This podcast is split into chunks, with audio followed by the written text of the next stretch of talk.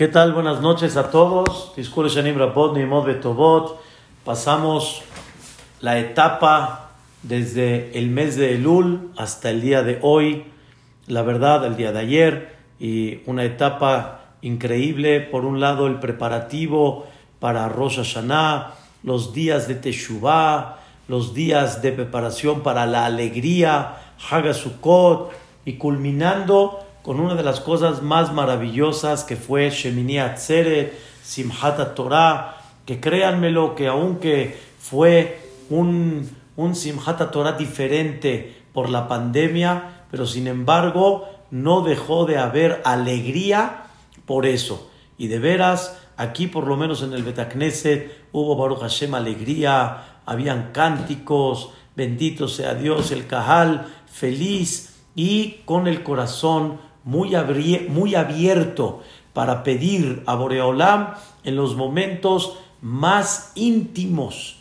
porque dice Rabhaim Palachi en nombre del Zohar Akadosh, Simhata Torah Shemini Atzeret, es el momento íntimo con Dios. Haz de cuenta que está uno en el cuarto con su esposa, cara a cara, es el momento donde todo se abre, los corazones se abren, la persona concede y Vedrat Hashem que así haya sido primeramente Dios. Y nada más como mencionamos ayer en el CNIS cuando nos estábamos despidiendo de los Sifre Torah, porque todos los Sifre Torah salen en Simhata Torah. Y cuando salen los Sifre Torah es momento de misericordia es momento de voluntad divina. Por eso lunes que sale el Sefer Torah es día de misericordia. Jueves que sale el Sefer Torah es día de misericordia. Por eso se aumenta un poquito Seliahot. Cuando es lunes y jueves, la tefila es un poquito más larga que cualquier otro día de la semana. Shabbat, obviamente, Rosh Hodesh, que sale Sefer Torah. Es increíble y conforme más Sefarim salen, más Sifre Torah salen, son momentos de voluntad, refleja la luz que hay en ese día, en ese momento. Por eso cuando salieron todos los Sifre Torah fue una cosa increíble, pero créanme lo que nostalgia cuando en Musaf estaban metiendo todos los Sifre Torah al Ejal. Qué nostalgia, se está terminando el 20, se está terminando, como dicen, el día y como les canté ayer al final, lástima que terminó el festival de hoy. Ya, terminó, pero pronto volveremos, Hashem, y vamos a seguir eh, pidiendo a Boreolam que realmente eso que vivimos durante más de 51 días, 52 días, que lo podamos conservar para todo el año. Nada más le dije al Kala Kadosh, no me dejen a la Torah como la del pueblo. Ahorita me la emocionaron, la abrazaron, la besaron y todos, Simhat Torah, Simhat Torah, mi piú, estaban felices la gente. Pero después me la dejan como la del pueblo, vestida y alborotada. Y después, como dicen, a ver hasta cuándo la vuelves a ver otra vez. No me la dejes así alborotada. Demuéstrale a la Torah demuéstrale el compromiso tan grande que recibiste Bezrat Hashem Baraj para este año. Quiero platicar con ustedes algo muy importante y muy básico el día de hoy. Y primeramente Dios, con el favor de Boreolá, mañana vamos a continuar ya las clases de Tefilá desde donde nos quedamos Bezrat Hashem. Hoy quiero platicar para cerrar una idea muy bonita sobre Simhat Torah, sobre esta fiesta tan importante, cómo podemos amarrar Hashem todo esto para todo el año. Saben ustedes que el día de hoy, que también ya pasó, ya estamos después de la puesta del sol, el día de hoy se llamó Isru Hag. Isru Hag. ¿Qué significa Isru Hag? O sea, es un día después de la fiesta, se le llama Isruhag. ¿Qué significa Isruhag? Amarra la fiesta. Isru viene de la palabra leesor, amarra, como matira surim, amarra, amarra la fiesta. Nuestro deber, queridos hermanos, todos los que estamos aquí presentes, es amarrar la fiesta y llevar a cabo un compromiso. Quiero platicarles a ustedes una historia increíble que muchos la conocen y la saben.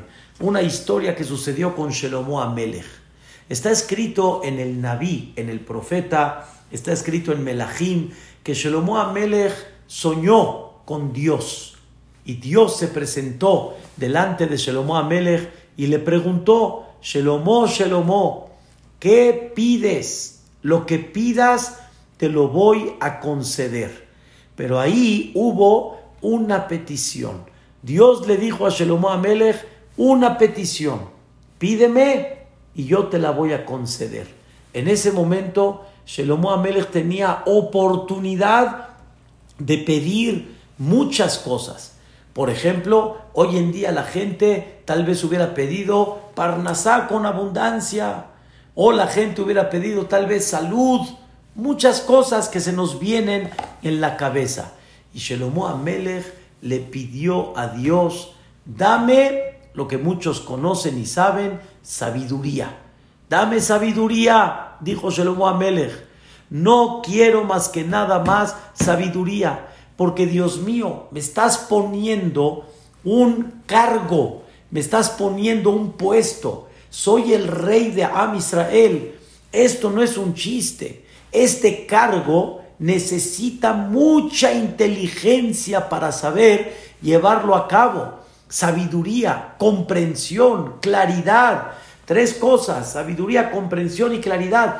Esto necesito para poder juzgar a la gente como debe de ser, para poder diferenciar entre lo bueno y lo malo. Quiero ser una persona correcta, quiero ser una persona que no se cegue por intereses. Quiero Barminan, quiero que Barminan no vaya a ser que llegue a echar a perder la conducta del pueblo. Y escuchen qué cosa tan increíble.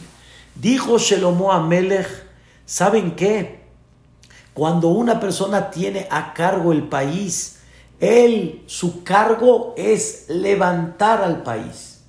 Y levantar al país, escuchen bien la misión de un rey. Levantar al país no es nada más levantarlo económicamente, sino levantarlo espiritualmente. Los reyes de Am Israel, empezando con David Amelech, la preocupación de ellos era no cómo el país económicamente va a estar, no nada más el país en forma de, de seguridad, cómo va a estar, sino cómo voy a levantar el país en una forma de valores, de principios, de visión en la vida. Cuando Shelomo Amelech estaba de rey, se percibía en todo Eretz Israel y en Jerusalén, donde estaba su palacio, se percibía sabiduría, se percibía elevación espiritual, se percibía conducta moral. O sea, Shelomo Amelech se preocupó que se enseñen valores, que se enseñe la Torah, que se enseñe conducta espiritual. Eso se preocupó Shelomo Amelech y le dijo a Dios, pero necesito inteligencia para eso, necesito capacidad, como dicen hoy en día, necesito las herramientas y la capacidad real para que esto pueda funcionar, si no, no va a funcionar. Eso fue lo que pidió Shelomo Amelech. Pero quiero decirles que Shelomo Amelech utilizó un término muy interesante. Un término muy interesante. Me llama mucho la atención. Todo mundo sabe que Shelomó pidió sabiduría, pero Shelomó utilizó otro término. Shelomó le dijo a Dios, dale a tu siervo, se refiere a Shelomó, lev shomea, un corazón que oiga. Eso le pidió Shelomó a Melech a Dios. Un corazón que oiga. En otras palabras, le pidió a Dios, dame sabiduría, pero para que yo tenga sabiduría, tengo que aprender a qué? A escuchar. Y tengo que aprender a entender al otro. Porque si no lo escucho y no lo entiendo, las cosas no van a caminar. Si yo no sé cómo dirigir a una persona para levantarlo espiritualmente y no comprendo a dónde está su punto de caída, entonces no lo voy a levantar. Shelomo Amelech necesitó Lev Shomea, un corazón que oiga. Eso es algo fantástico, eso es algo increíble. Shelomo nos enseña un secreto muy importante en la vida, aprender a escuchar. La, la, fase número uno para que una persona pueda tener sabiduría es aprender a escuchar. Y por eso los grandes jajamim en el Talmud decían estas dos palabras en arameo. Tashema, ven a escuchar. Los grandes jajamim, cuando se hablaban uno al otro, le decían, ven a escuchar como dicen acá en México, ven a oír esto, ven a oír esto, ven a escuchar. El oído es muy importante, como me dijo mi padre en Hagasukot, estábamos comiendo juntos o desayunando, que estábamos desayunando juntos en la azúcar, y mi padre me dice, lo más importante en la vida es el oído. Cuando una persona aprende a escuchar, el escuchar, escuchar, escuchar, es lo que te va a dar mucha sabiduría. ¿Y qué creen, señoras y señores? En aquella época no había imprenta, no había imprenta. ¿Cuántos libros creen que habían? Nada. Habían los escritos, pero todo era manuscrito. Habían pocos libros, no había imprenta. ¿Cómo la gente aprendía? Pues escuchando. Tashema, ven a escuchar. Y eso es una cosa muy importante en la vida. Es lo que pidió Shelomo Amelech. Dios le dijo a Shelomo Amelech, ¿pides sabiduría? Le dijo Dios a Shelomo Amelech, vean qué cosa tan fantástica. Ya que pediste esto, Shelomo le diste, como dicen aquí en México, al clavo. Es lo máximo. Shelomo, no te preocupaste, escuchen bien, de riqueza no te preocupaste de salud, te preocupaste de qué? De sabiduría, dice Dios, ya que pediste eso y no pediste otra cosa que muchos sí piden en la vida. Por lo tanto, no nada más te voy a dar una inteligencia en tu corazón para que comprendas las cosas, sino te voy a dar también riqueza que nunca hubo como ella. No nada más te dio inteligencia, que no hubo un inteligente como Shelomo Amelech, sino le dio riqueza y dice el Pasuk que Shelomo Amelech tiraba el dinero en el sentido figurado, no, no que lo tiraba, pero tiraba el dinero como piedras. Así como hay piedras en cualquier esquina, así tenía Shelomo Amelech riqueza. Y Dios se la dio porque no pidió, sino que pidió, pidió inteligencia quiero decirles algo muy importante, algo muy, muy básico. Ustedes saben, o si no, les voy a enseñar, existe una alajá, existe una alajá en el Shulchan Aruch, en el Código de Leyes, cómo se tiene que acomodar la cama en el cuarto donde una persona duerme con su esposa. Así como lo oyen, sí. No me vengan de que hasta en eso se mete también la alajá. Ahorita les voy a explicar, denme chance, no me salten ahorita, permítame un minuto. La cama tiene que estar acomodada cabecera norte, piecera sur. O cabecera este y piecera, perdón, sí, cabecera este y piecera oeste. Y representa los puntos principales del Beta Mikdash. O representa la entrada del Bet que era por el este y terminaba en el oeste, donde está el, el Kotel Amarabi, el Kodesh HaKodashim, o representa norte y sur, cómo estaba colocada los muebles sagrados del Bet Vamos a platicar ahorita según la opinión que es norte y sur, que esa es la opinión que trae el Código de Leyes. Queridos hermanos, ¿por qué la cama tiene que estar colocada norte y sur, sur, norte? ¿Qué representa? En el norte del Bet estaba colocada el shulchan, la mesa. La mesa donde estaban los panecitos. Y en el sur estaba colocado la menorá. La menorá es donde se prendían esas velitas diariamente en el Bet Dice uno de los comentaristas de el Talmud, porque esto es una Gemara en Masejet Berajot, dice el Rabbenu Yonah, así se llamó el Jajam, él venía de Gironi, en España. Rabbenu Yonah, España fue una, una, un país llena de Torah en su época, hace 700 años atrás. Rabbenu Yonah explica, tienes que poner cama norte y sur, porque tú en el momento que vas a procrear, Tú tienes que saber que la cama no es nada más un momento de placer. La cama no es nada más un momento de goce y disfrute. La cama es un momento donde nace la luz en la vida. La vida nace de la cama. De ahí nacieron todos los grandes jajamim y los grandes líderes y el mundo entero. Todo nació de allá. Entonces, tú vas a sembrar en esa cama y de ahí van a ser la luz. En ese momento, ¿qué debes de pensar y qué debes de pedir? ¿Qué debes de pedir? Vas a, vas a sembrar. ¿Qué van a hacer? ¿Qué van a hacer de ese, de ese, de esa cama y de ese momento que se unen un marido y una mujer? ¿Qué van a hacer? Van a ser un bebé y una bebita ¿Qué pides de ellos?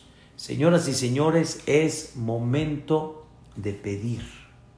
No es momento nada más de goce y placer. Yo sé que muchos de los que estamos aquí ya pasamos toda esa parte, pero no importa. Es, es, importante saber porque también nos debe de ubicar como Shalom Amelech. ¿Qué hay que pedir? ¿Qué hay que pedir? Dice el Rabbeno Yonah, debes de acordarte de pedir norte, y de pedir sur, de pedir, escuchen bien, que no falte el pan en la casa, que no falte la parnasá en la casa y por el otro lado que haya luz de sabiduría en la casa. Porque una de las cosas más importantes en la vida es que la persona aprenda a tener luz, inteligencia, capacidad, capacidad para entender, capacidad para saber cómo dirigirse en la vida. Y Shelomo Amelech nos enseña qué debemos de pedir realmente por nosotros, para nosotros, y qué debemos de pedir para los hijos.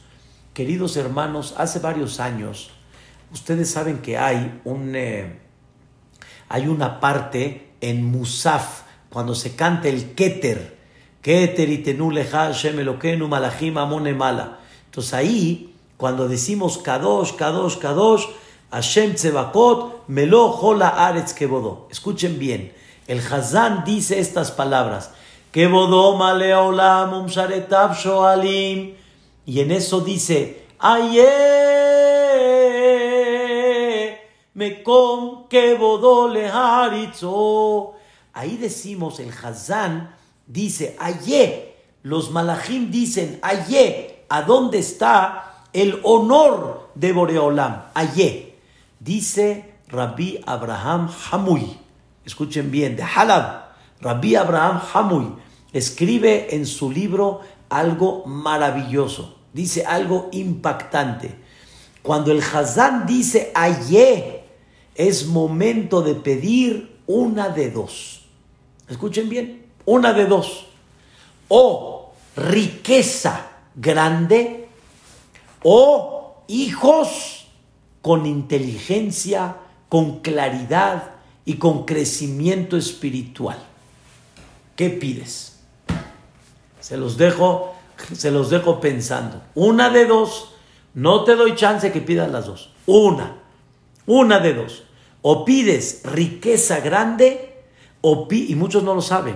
Muchos no saben que en ese momento tan sublime, por eso el Hazán alarga y dice, ¡Aye! ¿Por qué? ¿Por qué alarga el Hazán? Porque es momento que en ese, en ese aye el público pida una de dos. Y todo el mundo entiende que cuando una persona pide inteligencia, esa inteligencia es la que cura y la que le da a la persona línea en la vida. ¿De qué sirve tanta riqueza cuando no hay claridad, cuando hay angustia, cuando hay depresión, cuando realmente la persona no está ubicada? Cuentan una vez que una persona fue con el psicólogo y le estaba llorando, que está triste, triste. Y el psicólogo lo vio mal y le dijo, mire señor, necesito que cambie, escuchen bien, su actitud y necesito que se me ponga alegre, sonriente un poquito para que pueda trabajar con usted. Y le dijo el otro, ¿y cómo le hago? Pues fíjese que aquí a tres cuadras hay un circo maravilloso. Pero, ¿qué les digo? Increíble. Y dicen que el payaso ahí hace reír a la gente a carcajadas tremendo. Y le dijo, Señor, ¿qué cree? Le dice el Señor al psicólogo. Nada más hay un problema. Dice, ¿cuál? Ese payaso soy yo. Yo soy ese payaso. Vemos que, que la gente se ríe. Vemos que la gente hace chistes. Vemos que la gente hace felte y festeja. Pero eso todavía no quiere decir alegría. Alegría no significa echar relajo, reírse, pasar un buen rato. Eso no significa alegría. Alegría, queridos hermanos, es adentro.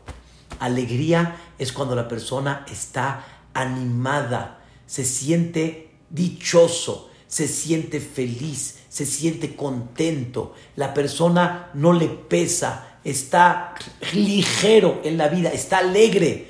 ¿Y todo de qué depende?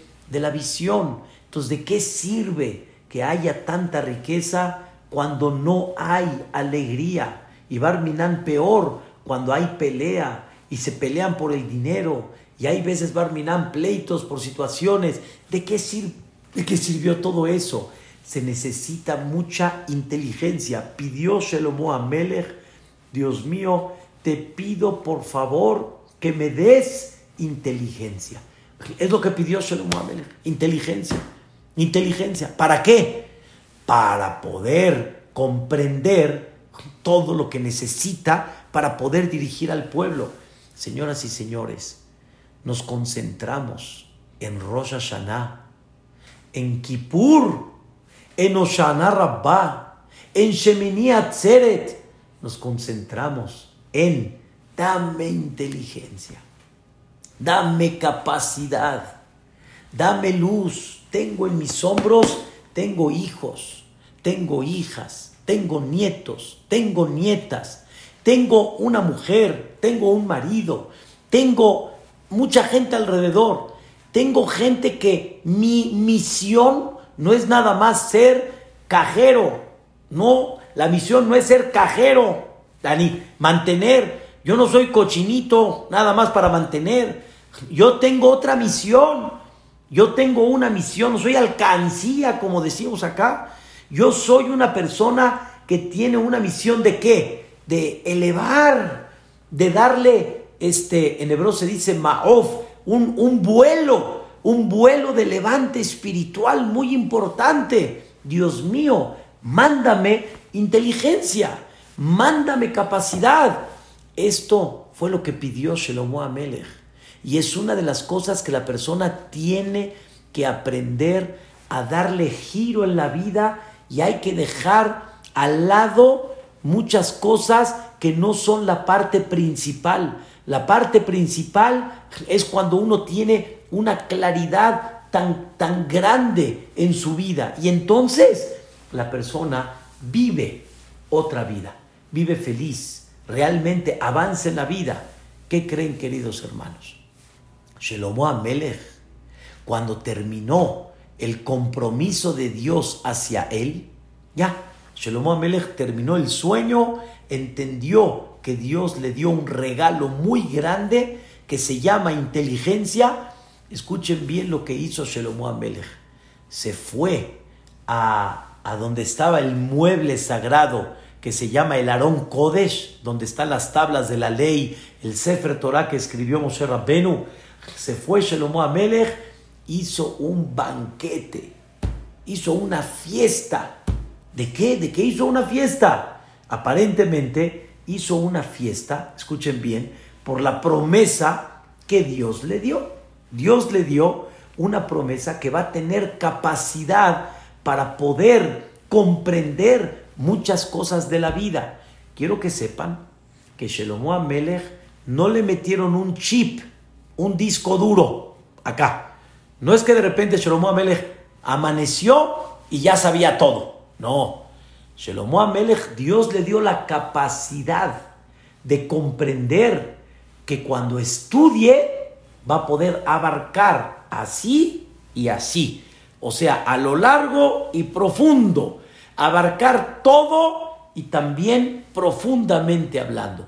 Eso fue lo que Shelomo Amelech pidió. ¿Y qué hizo Shelomo Amelech? Se sentó a estudiar, estudiar, estudiar, estudiar, estudiar, estudiar, hasta que logró Shelomo Amelech saber todo, todo, todo lo de arriba, todo lo de abajo, todo. ¿Saben qué es todo? Lo que yo les diga es poco. Shelomo Amelech hizo un libro que tenía todas las curaciones de todas las enfermedades que existieron y van a existir en el mundo. Shelomo Amelech sabía dónde se siembra cada cosa en Eretz Israel y aunque hoy en día no hay mango petacón en Israel y no hay este papaya así riquísima como la que hay aquí en México, ni mamey tampoco, ni el chile serrano, ni el verde tampoco, pero Shelomo Amelech sabía dónde sembrar cada cosa y en Eretz Israel hay verajá de todo. Shelomo Amelech sabía todo, todo completito, todo. Toda la sabiduría que hay en el mundo, Shelomo Amelech la sabía. Hasta los, la, lo que le llaman el idioma de los animales, Shelomo Amelech supo. ¿Pero de qué lo supo? Porque empezó Shelomo Amelech a estudiar, a estudiar, a estudiar, a estudiar. Y logró, Shelomo Amelech logró toda esa sabiduría. Dicen nuestros sabios, vean qué cosa tan increíble. Dicen nuestros sabios, de aquí se aprende, así como Shelomo Amelech hizo una fiesta por lo que Dios le prometió, igualmente una persona debe de hacer una fiesta cada vez que termina un tratado del Talmud.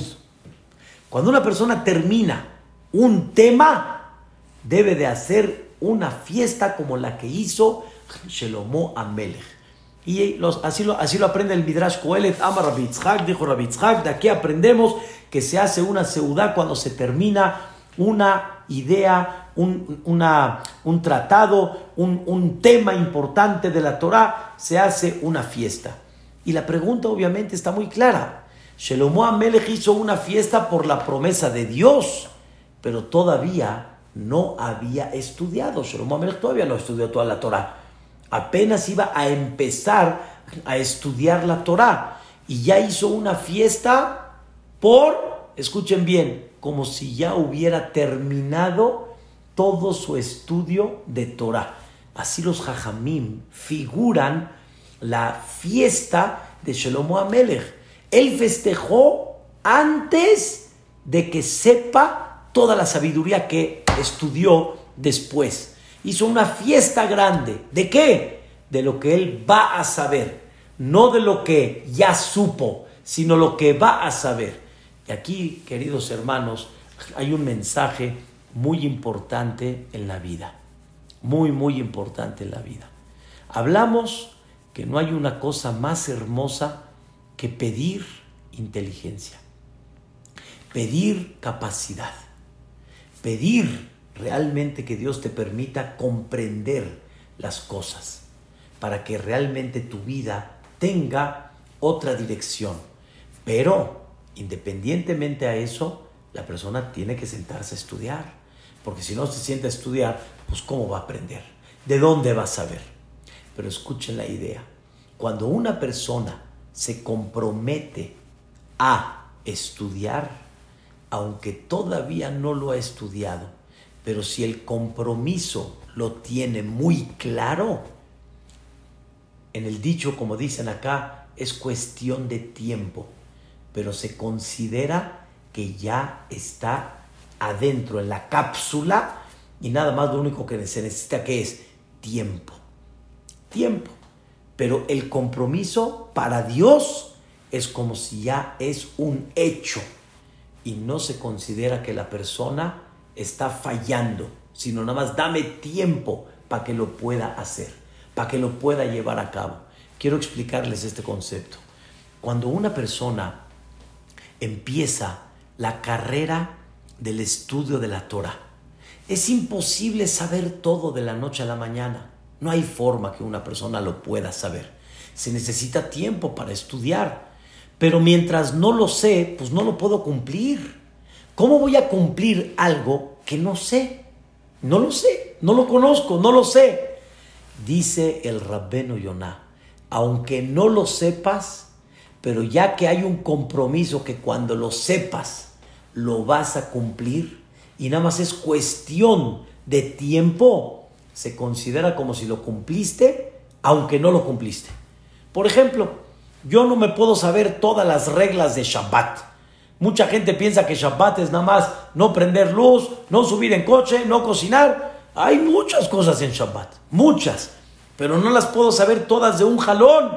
Pero no importa, se considera como si lo cumpliste porque te falta nada más que estudiarlo, te falta nada más aprenderlo, pero todo eso es cuando hay un compromiso.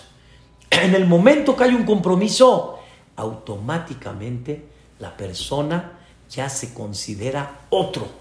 Lo único que se necesita es nada más tiempo, cuestión de tiempo. Pero hagan de cuenta que la semilla ya está sembrada. Y por eso hay algo muy importante en la vida de un Yehudí, dicen nuestros sabios.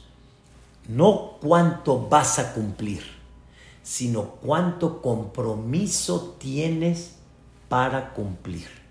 Y los compromisos tienen que ser a corto plazo, no a largo plazo, y tienen que ser compromisos serios, compromisos reales. Un compromiso que escuchen bien, como dice el dicho en español, llueva, relampaguee o truene, lo voy a cumplir, lo voy a llevar a cabo. Cuando hay ese compromiso, queridos hermanos, la persona desde ese momento se considera otro. Otro. Escuchen lo que dice el Rabbenu Yonah. Dice algo fascinante. Puede haber una persona que esté en nivel espiritual acá. Y hay una persona que en su nivel espiritual está aquí abajo, muy abajo. Pero esta persona se despertó y de repente se compromete esta persona a llegar acá. Así se compromete. Él está aquí y se compromete que va hasta acá. Pero todavía no está. Y este le lleva todavía mucho. Dice el rabbeno Yonah, este que está aquí ya está mucho más arriba que este. Aunque todavía no cumplió. ¿Por qué? Porque cuando hay un compromiso, la semilla ya está. Este está estancado, este está aquí. ¿Y el otro a dónde está? Acá, pero ¿a dónde va? Va para arriba. Es como aquel que se quedó en el piso 8 y de ahí ya no quiere subir más. Y hay uno que está en el PB, pero ya le apretó al penthouse. Ya va para arriba. Ya va para arriba. Le lleva 8 pisos. Espérate, dame chance. Yo ya voy. Y con eso yo voy a dónde? Voy para arriba. Pero ¿qué se necesita, queridos hermanos? Un compromiso. Y el compromiso son de las cosas más principales que hay en el pueblo de Israel, pero son de las cosas más duras también. Porque compromiso significa como sea. No hay día, no hay noche. Estamos hablando obviamente en la lógica, o sea, no hay situación de peligro, no hay nada, pero yo lo tengo que hacer forzosamente. Cuando una persona lo hace y se compromete, escuchen lo que explicó mi maestro Jajam Yudá La persona ya se demuestra que sí puede. Se demuestra que sí puede. Y es cuestión nada más de tiempo para que vaya creciendo. Pero a corto plazo te demostraste, una semana pudiste. Ahí está que sí pudiste. Empieza a ejercitar lo que realmente sí puedes, pero tiene que haber un compromiso. Y ese compromiso no lo puedes fallar. Un gran amigo hace muchos años me dijo que una vez, platicando con una persona, le había una, persona se despertó en, en, en, en, comenzar algo, comenzar algo. ¿De qué quiso comenzar él? Quiso comenzar algo en Shabbat. Algo en Shabbat. Él no va a cumplir ahorita todo el Shabbat. Pero él quiere comenzar algo en Shabbat. Le dijo, esta, este amigo le dijo a esta persona, ¿quieres comenzar algo? Escuchen bien, comienza con un compromiso que no lo vas a violar a ningún precio. A ningún precio. Por ejemplo, no vas a tomar celular, no hay forma, no hay. Punto. No prendo la luz. Punto. O sea, tienes que tomar algo que sea un paquete seguro. Y de ahí vas a ver cómo vas a empezar a dar pasos que adelante, adelante, adelante. Hoy en día esta persona cuida Shabbat completito porque empezó a dar pasos que él mismo se dio cuenta. Fui dando el paso firme. Y hoy, miren nada más lo que una persona puede lograr. Hay que comenzar, queridos hermanos. El tema de ayer ya terminó. Ahora empiezan los compromisos. La persona tiene que decirle a Dios, no te voy a dejar como la del pueblo, vestida y alborotada. No te, no te voy a dejar. Tengo que hacer un cambio. Me enseñaste el año pasado una pandemia. Me enseñaste muchas cosas. Tenemos que llevar a cabo un aprendizaje sobre algo que demos, escuchen bien, el cambio. El cambio en algo para arriba, pero tiene que ser un compromiso. Tiene que ser un compromiso que en ese compromiso lo único que va a faltar es nada más tiempo. Y para que haya un compromiso tiene que haber, escuchen bien, un papelito, lápiz, un escrito, me comprometo a tal cosa. Y a corto plazo. Son compromisos que los voy a ir cumpliendo. Si lo, si lo pongo de aquí a esto, va a estar muy difícil. Pero ahí voy, ahí voy. Compromiso de la Shonara, compromiso de Berajot, compromiso de Tefilá. Hay muchas cosas durante el día que la persona puede eh, comenzar a darle un compromiso para que comience a dar un avance mucho más allá. Y esto, queridos hermanos, es forzoso.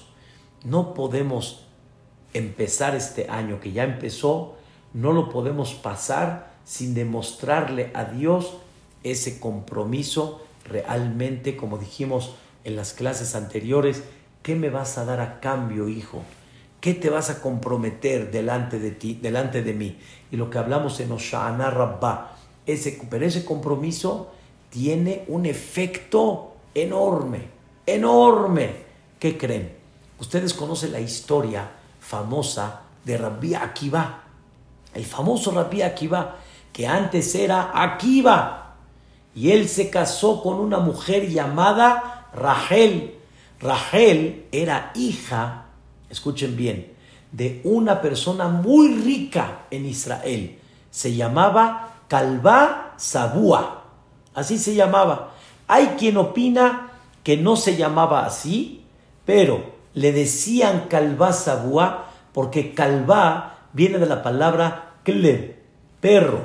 Sabúa es satisfecho. Quiere decir, la gente pobre entraba hambrienta como un perro y salía satisfecha. ¡Oh! Era una forma de decir su riqueza, cómo era dadivoso, cómo mantenía a los pobres. Un hombre muy rico. Pero hay algo que él no estaba de acuerdo. No estaba de acuerdo que se case su hija con Akiva. ¿Quién era Akiva? Era un ignorante. Señoras y señores, era un ignorante. Akiva. Y Rachel le dijo, pero papá, ese Akiva es un ignorante ahorita, pero viene con un compromiso. Y le dijo su papá, no me importa, no me interesa. Y al final le dijo a Rachel, si te casas con él, te excomulgo de todas mis pertenencias. Excomulgar es, es como decir, el, eh, eh, como una promesa. Es como decir una promesa que no puedes tener provecho de lo mío. Y así fue. Pasó el tiempo y Calvazabúa se arrepintió de esa promesa y supo que su hija vivía en mucha pobreza. Y se arrepintió. Y en eso escuchó que llegó un gran jajam a Eretz Israel. Nada más él no sabía que era su suegro, que era su yerno, perdón. No sabía que era su yerno, era Rabbi Akiva. Después de 24 años que estudió, regresó el gran Rabbi Akiva y llegó Calvazabúa y le dijo, Jajam, le platicó la historia, Jajam, Jajam, ayúdeme, quiero hacer Atarat Nedarim. Ustedes saben que no se puede hacer así nada más Atarat Nedarim, tiene, tiene reglamento. Y Rabbi Akiva le preguntó, sin que su suegro sepa quién era, le preguntó, oye, ¿y si tú hubieras sabido que tu yerno iba a ser un gran Talmid Jajam, si hubieras prometido, hubieras excomulgado a tu hija, le dijo, no, a ningún precio. Le dijo, aquí está ese Jajam, aquí está tu yerno, yo soy Rabbi Akiva. Escuchen, pregunta el Tosafot, no se puede hacer a Nedarim a cosas que hubieran pasado en el futuro. Si hubiera sabido que en el futuro tu yerno iba a ser jajam, iba es futuro, no es presente. Una cosa es, si hubiera sabido que en el momento de la promesa, si hay algo en el presente, es una cosa. Pero a futuro no está bien. A futuro todavía no ha pasado. Puede ser que no pase el futuro. Dice el Tosafot algo increíble. El compromiso de Rabbi Akiva era tan grande que ya se le llamaba Rabbi Akiva. Nada más faltaba que se vaya a estudiar.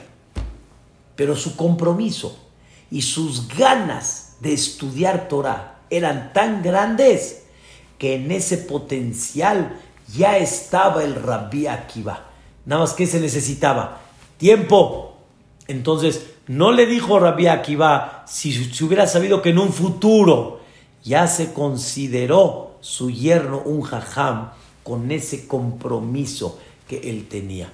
No tenemos idea la fuerza tan grande de lo que representa un compromiso. Pero ese compromiso, queridos hermanos, tiene que ser un compromiso serio, un compromiso real, un compromiso que no vamos a, dejar que nada nos mueva. Y créanmelo, hay un dicho muy, muy famoso que dice, justo cuando te comprometes, te pesa y empiezan los problemas. Cuando no hay compromiso, no hay problema. Cuando hay compromisos, pesa. Les voy a dar un ejemplo. Les voy a dar un ejemplo. Oshana Rabba o la noche de Shavuot la noche de Oshana Rabbah o la noche de Shavuot. Como hay obligación de alguna manera de desvelarse, a la persona le pesa. Ya desde las 8 se está durmiendo, tiene mucho sueño, está muy cansado. Pero si le dicen que hay felte y que hay fiesta, ahí sí se va. Pero ¿qué creen? ¿Qué creen? Termina la noche de desvelada, en la noche estuvo cabeceando. Termina la noche, está despierto, ya no tiene prisa, ya no hay sueño, ya no hay nada. Por, ya terminó la obligación, ya no hay obligación de estar despierto. Esa es la regla. La regla es cuando hay un compromiso, empiezan a ver qué? Barreras, empiezan a ver bachecitos y la persona tiene que saber pasarlos y la persona tiene que aprender a llevarlos a cabo. Pero poco a poco ese compromiso va a dar un fruto impactante, un fruto que no tiene límite y se considera para Dios como si ya lo hiciste, aunque todavía no lo has hecho. Y es una bendición muy grande cuando la persona aprende a comprometerse y aprende a llevar a cabo esta situación. Por eso, queridos hermanos, es importante que el día de hoy, Be'ezrat Hashem, todos se tomen un tiempito y, y empiecen a darle a Dios un compromiso. No te voy a dejar como la del pueblo. Cargué al Sefer Torah. Besé al Sefer Torah. La levanté como si fuera la reina, como si fuera la corona de mi vida. Y el Sefer Torah si pudiera hablar, y el Sefer Torah si pudiera decir, le hubiera dicho, oye, te llevo esperando mucho tiempo, no has llegado todavía, no me has tocado, no me has acariciado todavía, disfrútame, dice el Sefer Torah, disfrútame, soy tu mujer.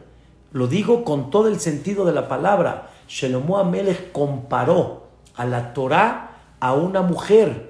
¿Dónde lo sabemos? Proverbios. Proverbios, el penúltimo capítulo de Proverbios es Eshet Hail Mimza. Una mujer virtuosa, ¿dónde vas a encontrar? ¿Cuál es el proverbio? La mujer es la Torah. La persona, conforme más se acerca a una mujer y se va a casar con ella, lo máximo es cuando, lo máximo me refiero la, la máxima conexión, es cuando la persona conoce a su mujer hasta lo más íntimo que hay. Se conocen los dos. La Torah así se va abriendo. La Torah se va abriendo como una mujer. Y la Torah es un placer y un goce para una persona. La Torah te quisiera decir, no me has gozado todavía, papacito lindo, entiende que no me has gozado todavía. Hay ferias, hay casinos, hay comidas, hay muchos placeres en la vida. Hay uno que no me has, no, no me has probado todavía. Me cargas y no entiendes de que aquí está el goce y el placer más grande que hay. Platicamos en Simhata Torah lo que platicó Jajam David Yosef. Jajam David Yosef es el hijo de Jajam Obadiah Yosef. Y cuando falleció Jajam Obadiah, vino Jajam David Yosef a México pasó por Estados Unidos, vino a México para hacer un esped, un hereye de su padre en México. Y lo hicieron en el centro Banamex. Habló Jajam Tawil, habló Jajam Tobal y habló Jajam David Yosef. Y contó historias de su padre que la verdad era, era, era miel estar escuchando cada historia. Pero una de las historias que nos conmovió a todos cuando Jajam David la contó no lo podíamos creer, pero yo conocía el concepto. Jajam David contó que tenían que operar a su padre, a Jajam Obadiah, pero no lo querían anestesiar, no lo querían anestesiar, porque era un riesgo muy grande. Y Jajam Obadiah de repente le dijo, ¿qué discuten? ¿Qué discuten? Le preguntó a su hijo, al doctor, ¿qué discuten? Y le dijo Jajam Obadiah, le dijo a Jajam David, es que hay necesidad de operarte, pero Barminan, Barminan, no sabemos cómo vas a pasar esta operación, no te podemos anestesiar. Dijo Jamo Badía, ¿cuál es el problema? ¿Cuál es el problema? Dijo Jamo Badía, ¿a qué horas tienen que operar? ¿Qué día? Díganme, me concentro en un estudio y operen. Operen. Aham David Yosef contó que su padre lo operaron terminaron la operación y su padre seguía ido, ido, estaba ido, estaba dentro del estudio. De repente el papá despierta y dice, ¿por qué no han operado? ¿Y qué creen que le dijeron? Ya, te, acabamos, papá, ya acabamos, ya terminó. Esa es la grandeza de la Torah. Es una grandeza enorme. Es algo que no tiene límite. Es un goce que no hay. Y escuchen, escuchen el versículo que dice. Dice, Nagila benismeha bach. Dice el pasuk, me voy a alegrar. y me voy a regocijar, Bach. Bach quiere decir contigo, contigo. ¿Quién es contigo? Con Dios. ¿Y cómo me regocijo con Dios? ¿Cómo lo abrazo? ¿Dónde está para abrazarlo? La palabra Bach. Bach es Bet Kaf. Con las 22 letras del Sefer Torah me voy a amarrar y voy a estar con Él y me voy a regocijar con Él. Esa es la grandeza de esa Torah. Dios dice, yo fabriqué este mundo. Yo fabriqué el placer de la comida y de una mujer y de las ferias. Yo lo fabriqué. ¿No te gustaría tener provecho no de lo que fabriqué, sino directamente de mí? De mí, directo, directito. No de la montaña rusa, que es nada más un segundo. de mí directamente, segundo a segundo, segundo a segundo, segundo a segundo, tener provecho de mí. Es una cosa maravillosa, una cosa increíble. Eso es un compromiso que hay que llevar a cabo. Y cada persona debe de tener este compromiso. Pero créanme lo que una de las cosas que ustedes ya tienen el compromiso y yo tengo el compromiso y todos estamos comprometidos es Baruch Hashem en estas clases de Torah que nos van a dar el cambio, nos van a dar la elevación, Be'ezrat Hashem, y vamos a lograr, primeramente Dios, muchas cosas en estas clases de Torah. ¿Qué estudiamos, señoras y señoras, hasta el día de hoy en la pandemia? Muchas cosas. ¿Pero qué estudiamos? El prólogo que es Tefilá. Estudiamos Birkota Shahar, completito. Estudiamos Korbanot, ¿qué? ¿cuál es el concepto de un Korban? Estudiamos lo del Ketoret. Estudiamos el Odú. Estudiamos el Aromimcha. Estudiamos el Hashem Melech. Estudiamos el Amnatseach, Baruch Sheamar, Mismor Le ¿Qué creen que sigue? Mañana vamos a comenzar primeramente Dios de lo que donde nos quedamos en la tefilá, vamos a empezar Les, les encargo que chequen su sidur de la tefilá de la mañana para que estemos todos al tiro, porque después me dicen que los agarro de baja y no se vale. Hay que, hay que estar bien preparados. Así que Johnny, tenemos el sidur en la mano para, para continuar, Yehi Jebod Hashem Leolam, Ismach Hashem Bemaasab. Discurre Shanim Rabot, Nimod Betobot, un año bonito, Bezrat Hashem, y vamos a ver puras cosas bonitas, que estas palabras sean de Refuash Lema, de Rafael, Abraham, Ben Ibon, que Boreolam le manden, necesitamos un milagro, Bezrat Hashem, para que Boreolam lo salve, Bezrat Hashem, y esperemos que las cosas van un poquito mejor, primeramente Dios, y para todos los que necesiten, Refuash Lema, Besiata Dishmaya, Ari Yehuda Ben Lea, y todos, primeramente Dios. Muchas gracias, que descansen y buenas noches. Todas las clases ya van a ser a las 8 de la noche, primeramente Dios. Los quiero mucho y bonita noche. Gracias. Hazak